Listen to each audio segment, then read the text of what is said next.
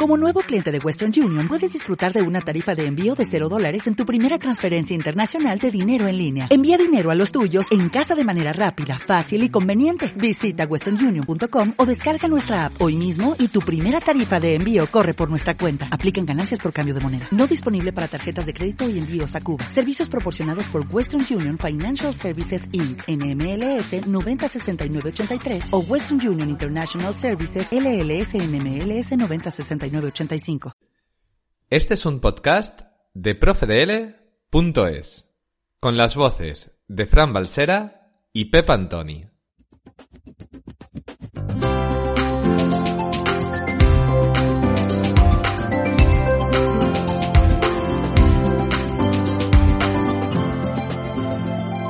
Podcast número 12.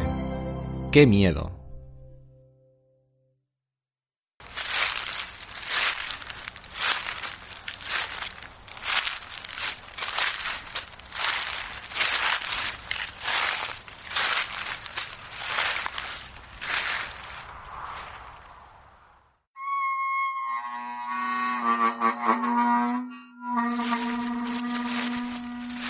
Ay, Pepa, pero ¿dónde me has traído? Fran, no seas cobardica. Tenía ganas de traerte a esta casa rural. No sé, no parece muy acogedora. Me inquieta. ¿Es porque te comenté que está encantada? Son solo habladurías, bobadas. No te las creerás. Como sabes, soy bastante supersticioso.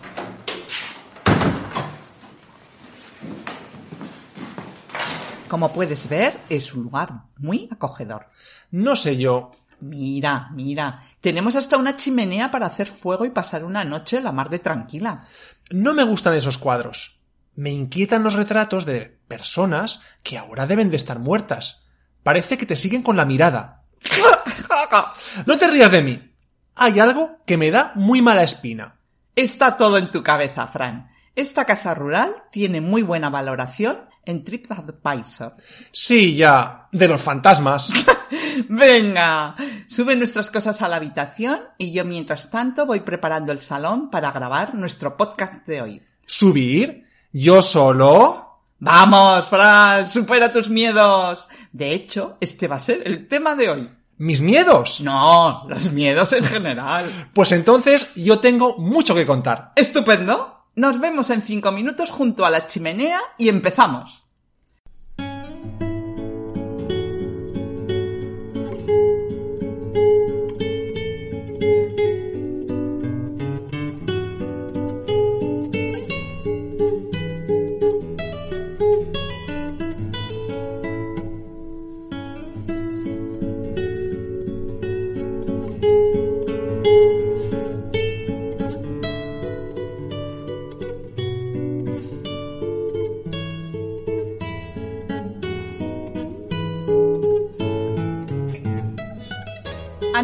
Adentrarnos en el tema, y como es costumbre en nuestros podcasts de ProfeDL, voy a hacerte una pregunta. Dispara. El miedo es una emoción que se activa cuando percibimos un peligro o amenaza. Las fobias se relacionan con el miedo a algo muy concreto. En español, todas las palabras que terminan en fobia designan un temor a algo. Por ejemplo, la claustrofobia es el miedo a los lugares cerrados. La agorafobia se relaciona con el temor a los espacios abiertos llenos de gente. Pero, ¿sabrías decirme a qué tienen pánico las personas que sufren de exacosio y exafobia? ¿Cómo? Exacosio y exafobia. Y las posibles respuestas son 1. Miedo a sufrir conjuros de las brujas. 2. Miedo a las formas hexagonales. 3. Miedo al número 666. La palabrita se las trae. Mm, no sé. Me suena a conjuro. Así que diré la respuesta primera. Miedo a sufrir conjuros de las brujas. Como siempre, averiguaremos la respuesta al final del programa de hoy. Bueno, Fran, cuéntame, ¿a qué tienes miedo? Oye, que tampoco soy tan miedica. Eh, solo tengo miedo a la oscuridad, a las casas encantadas, a los fantasmas y a los payasos. Ah, Bueno, y también a las arañas, los aviones, los lobos, los bichos raros del mar. basta, basta. Valiente. A los sótanos. y algunas películas de terror. Oye, ¿y no se te olvida algo? ¿Acaso no te acuerdas de lo que nos pasó en la cueva del terror en aquel parque de atracciones? ¿Cómo no me voy a acordar? Ahí estabas tú, muy valiente, animándome a subir a la atracción. Sí, no paraba de contarte chistes como ese que dice ¿Qué hace Drácula subido en un tractor? Sembrar el pánico. El pánico es el que se apoderó de mí a los pocos minutos cuando, a mitad del recorrido, se paró el coche, justo delante de la imagen de un fantasma, y alguien nos tocó en el cuello. Reconoce que ahí también te cagaste de miedo. Tienes razón, Fran, me quedé petrificada.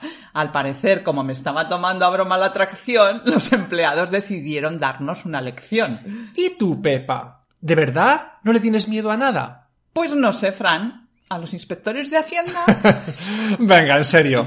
A algo sí que le tengo miedo. Las agujas y el dentista me dan verdadero terror. Ya sabía yo que algún punto débil tenías que tener.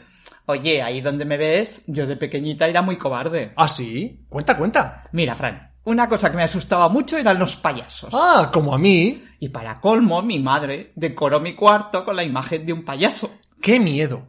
Se ve que era muy típico en la época decorar las habitaciones infantiles con estas imágenes porque yo tenía una colcha con payasos. ¡Ah, sí! Sí, y como me asustaba tanto, a los pocos días la estropeé. Tiré mis pinturas y le eché la culpa al perro. No. Todo con tal de deshacerme de ella. ¿Y lo conseguiste? eh? Pues sí, pero no se creyeron lo del perro. Me echaron una buena bronca. En cambio yo fingía que me encantaba, pero en realidad me aterrorizaba. No quería que mis padres pensasen que no era valiente. Era horrible, Fran. El típico payaso con la cara pintada de blanco, la nariz roja. Como el de It. Sí, creo que la película de It de la novela de Stephen King marcó a toda una generación de niños. Calla, Pepa. A mí, la película que me asustaba muchísimo era la de Chucky, el muñeco diabólico. ¿Esa del muñeco de peluche que cobra vida y es un asesino? La misma. Desde que la vi, no pude pegar ojo pensando que en algún momento alguno de mis muñecos iba a cobrar vida y me iba a asesinar por la noche. Eso sí que es bueno. Aunque hiciera calor, dormía siempre tapado del todo. ¡Qué bestia! Escucha, Fran, está empezando a llover. Me encanta. Una chimenea, la lluvia, una infusión. Es el lugar perfecto para contar historias de miedo a nuestros amigos de Profe DL. ¿No crees? Mm, no estoy demasiado convencido, pero por nuestros amigos, lo que sea. Así me gusta, Fran. Ese es el espíritu. Vamos allá.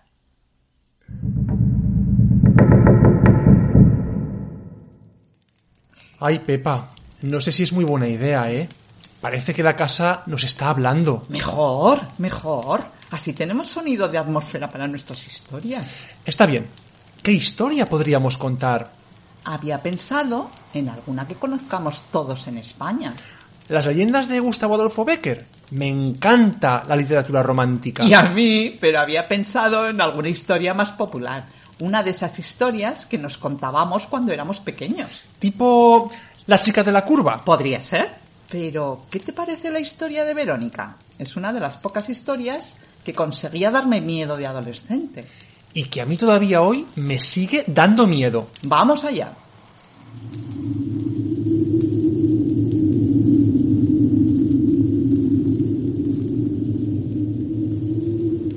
La historia habla de una niña de 14 años que un día quedó con sus amigas para practicar espiritismo. La joven era muy incrédula y durante la sesión no paraba de reírse y burlarse de los espíritus. Una de sus amigas le advirtió de que tenía que tomarse en serio la situación, pero ella ignoró sus consejos. Se cuenta que uno de los espíritus que había acudido a la llamada hizo volar un cuchillo que estaba en la cocina y lo clavó directamente en su corazón. La historia no acaba aquí. Se dice que desde ese día Verónica aún no descansa en paz, que su espíritu está condenado y atrapado entre el mundo de los vivos y de los muertos, buscando venganza entre aquellos que no saben respetar el mundo de los muertos cuando incrédulos la llaman cinco veces enfrente del espejo a oscuras. Años más tarde, un grupo de amigas retaron a una de sus compañeras a invocar a Verónica frente a un espejo. La joven lo hizo con la presencia de todas y allí no pasó nada. Tranquila, volvió a su casa y por la noche empezó a sentir frío, mucho frío, y a oír las voces de una niña que decía No te burlarás más de mí. Cuando quiso escapar, unas tijeras volaron por el aire y se clavaron directamente en su corazón. ¡Qué miedo! Fran, son solo leyendas urbanas. Por ejemplo, a mí me dijeron que eran nueve las veces que tenías que decir su nombre frente al espejo. Me da igual. En cualquier caso, no me colocaría a oscuras delante de un espejo ni un solo segundo. Una curiosidad, Fran. ¿Sabías que estas historias traspasan fronteras y tienen cientos de versiones diferentes? ¿En serio? Así es, en Estados Unidos se le conoce como Bloody Mary, María la Sangrienta, quien regresa para reclamar venganza si te cepillas el pelo cien veces con tres velas encendidas y decir Bloody Mary tres veces frente al espejo. ¡Qué interesante! ¡Qué bobada, dirás! Veo que a ti no te da miedo nada. Quizás si tú me cuentas una historia... De acuerdo, Pepa. Recojo el guante. Te voy a contar la historia del niño cuyo abuelo ya fallecido se presentaba ante él la noche de todos los santos. Uy, tiene buena pinta. Está bien, vamos allá. Esta es una historia que pocos conocen. Mis abuelos conocían a los padres de ese niño y no dudan de que la historia es cierta. ¡Qué intriga! Soy todo oídos, Fran. Cuenta, cuando quieras. Está bien. La noche del 31 de octubre era muy especial en esta familia. Por las mañanas, cuando todos despertaban, la casa olía a vela y la puerta del cuarto de este niño estaba entornada. Era algo inusual, porque ni había velas en la casa, ni a la madre le gustaba cerrar la puerta de la habitación de su hijo. Cuando la madre entraba a la habitación, el hijo le contaba la misma historia. Ha venido un señor con un sombrero y me ha dado un beso. Esa situación se repitió durante cuatro años seguidos. Otra de las veces, el niño estaba asomándose al pasillo desde la puerta de la cocina. La madre, extrañada, le preguntó ¿Qué haces? Y el niño sonriente respondió Hay un señor con sombrero ahí.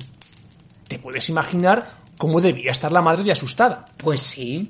La última vez que el niño vio al misterioso personaje, también le dio un beso, pero en esta ocasión se marchó por una escalera muy alta. Ante estos acontecimientos, la familia habló con la abuela del chico y les dijo que la persona que visitaba al niño era su abuelo y que la escalera significaba que nunca más lo iba a volver a ver. Muy interesante como historia, pero no me dan miedo los fantasmas. Ya veo, ya. Espera, Fran, con tanta infusión me han dado ganas de ir al baño. Vuelvo enseguida. ¿Cómo? ¿Me dejas aquí solo? Tranquilo, vuelvo enseguida.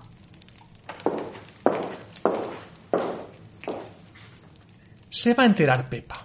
Voy a poner con el móvil unos sonidos de fantasmas para asustarla. ¡Pepa! ¡Ven ya! Ya voy, Fran, ya voy.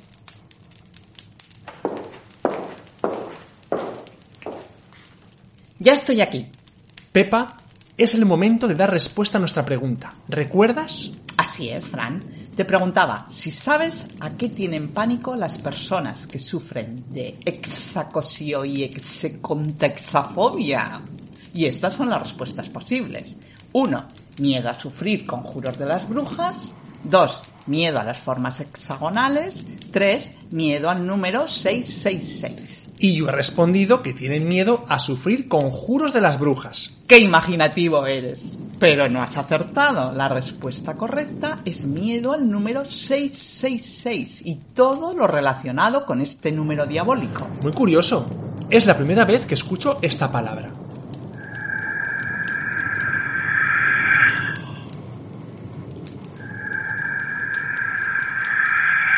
¡Uy! Escucha. Unos fantasmas. ¡Qué miedo! ¿No? ¿No te asustas? Pues no. Sobre todo si vienen de tu móvil, que está detrás de ese cojín. ¡Qué lista y valiente eres, Pepa! Pues claro, soy muy valiente. ¡Ah! ¡Pepa! ¿Qué haces abrazada a mí? ¿No decías que eras tan valiente? Valiente si no hay truenos. bueno, no te preocupes, Pepa. Tener miedo es de humanos. Seguro que todos nuestros amigos tienen miedo a algo. Seguro. Aunque lo más importante es no tener miedo a aprender español. Y para eso hay que escuchar nuestros podcasts y completar las actividades en profedl.es. Hasta el próximo podcast. Adiós.